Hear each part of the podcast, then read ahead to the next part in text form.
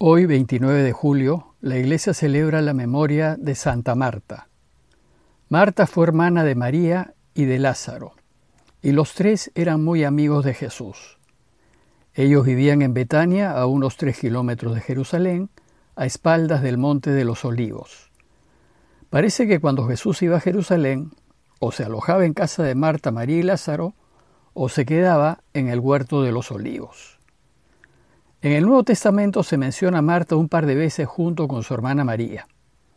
Lucas nos cuenta que en una ocasión Marta se preocupaba de atender a la visita mientras María se quedaba a los pies de Jesús escuchándolo. Según Juan, cuando falleció Lázaro y Jesús no llegó a tiempo, Marta recriminó al Señor diciéndole, Si hubieras estado aquí, no habría muerto mi hermano. A pesar de ello, Marta le da toda su confianza a Jesús. Pero aún ahora yo sé que cuanto pidas a Dios, Él te lo concederá.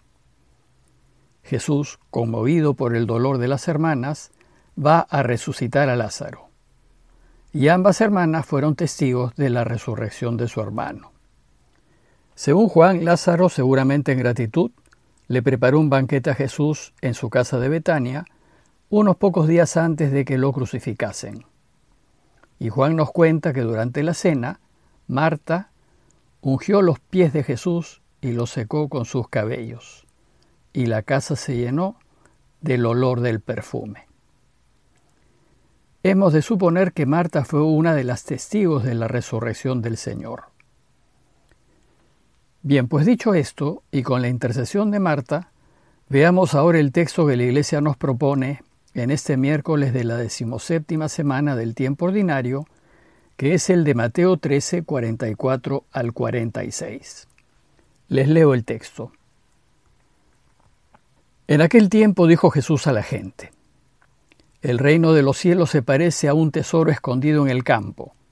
El que lo encuentra, lo vuelve a esconder, y lleno de alegría, va a vender todo lo que tiene y compra el campo. El reino de los cielos se parece también a un comerciante en perlas finas, que al encontrar una de gran valor, se va a vender todo lo que tiene y la compra. En el relato de hoy Mateo nos presenta dos parábolas más de las siete que contiene su capítulo 13. Después de estas dos solo nos quedaría una parábola más por reflexionar. Las dos parábolas de hoy son la del tesoro escondido y la de la perla. Y como veremos, son parábolas mellizas que nos ofrecen una enseñanza semejante. Ellas reflejan la reacción de la gente cuando descubre lo que significa que Dios reine. Recordemos que el propósito de Jesús es que descubramos lo maravilloso que sería el mundo si Dios reinase. Las dos parábolas de hoy suponen a personas deseosas de que Dios reine, personas que sueñan con un mundo mejor, con un mundo nuevo y renovado, personas que desean que haya justicia y paz a todos los niveles, personas que no quieren que nadie sufra, ni pase hambre, ni necesidades, ni dolores. En fin, personas que esperan que en vez de abuso haya solidaridad y que en vez de mal haya bien. Las dos parábolas de hoy recogen esta enseñanza de un mundo nuevo que está en el corazón de las personas. Pero también muestran a dos clases de estas personas soñadoras. Las que solamente sueñan con un mundo nuevo, aunque les parezca irrealizable, y aquellas que ponen manos a la obra y tratan de hacer que en efecto este mundo sea mejor. Veamos la primera parábola, la del tesoro escondido. Dice Jesús que el reino de los cielos se parece a un tesoro escondido en el campo. El que lo encuentra, lo vuelve a esconder y lleno de alegría va a vender todo lo que tiene y compra el campo. Lo primero que nos dice la parábola es que el reinado de Dios se parece a un tesoro escondido en el campo. Se trata de un tesoro, en efecto, su reinado es lo más valioso que podamos imaginar. Imagínense pues que todos los pueblos sean gobernados por Dios mismo. Si fuese así, habría verdadera paz y verdadera justicia, y todos viviríamos felices. Sin embargo, nos dice que este tesoro está escondido. Esta maravilla está escondida a nuestros ojos. No somos capaces de verla. Hace dos mil años que tenemos delante de nuestros ojos la posibilidad del reinado de Dios y no somos capaces de verlo.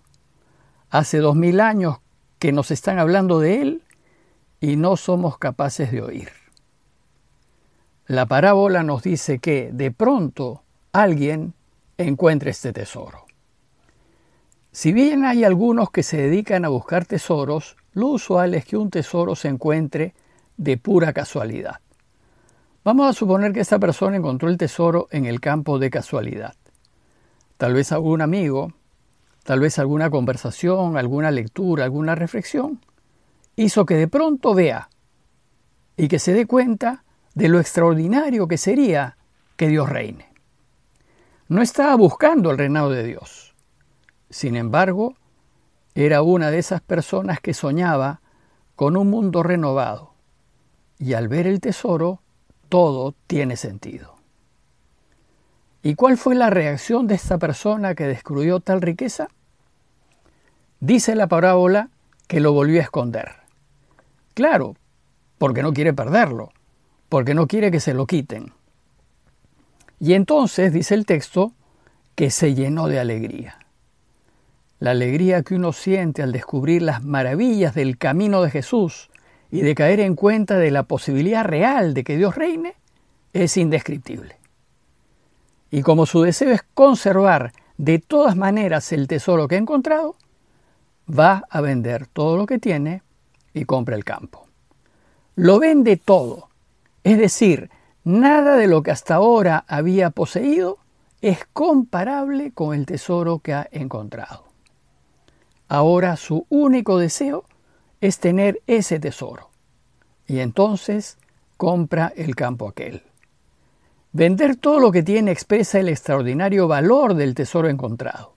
Lo vale todo. Nada más interesa. Solo interesa que Dios reine.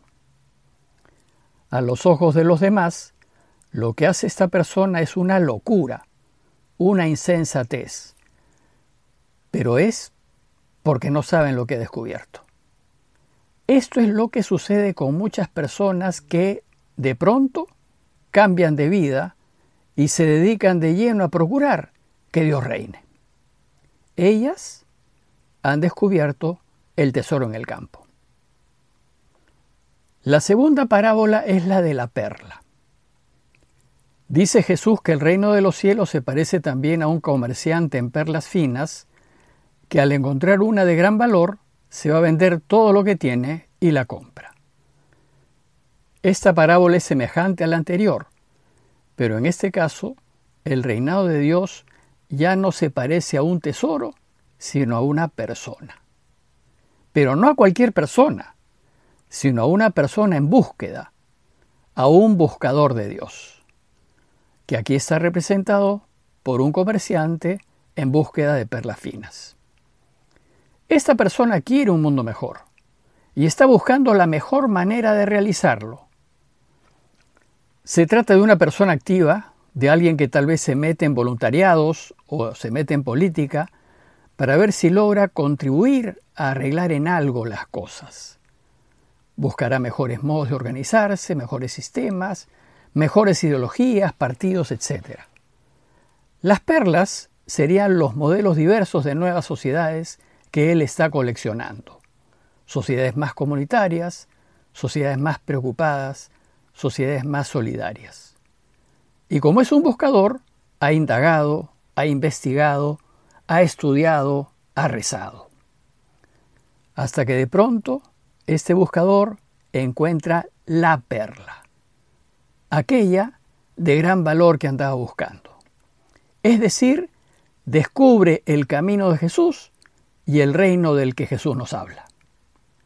Y descubre aquella sociedad que resulta del reinado de Dios.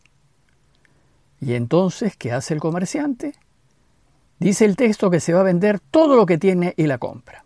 Se deshace de todo ya no le interesan las diversas perlas valiosas que ha ido adquiriendo.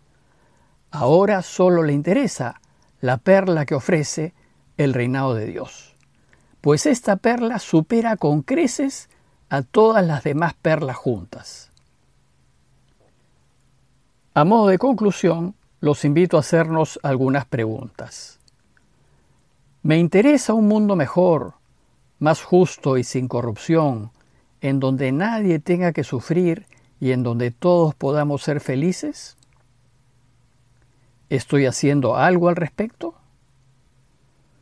¿Soy consciente de que el reinado de Dios puede hacer posible este mundo mejor?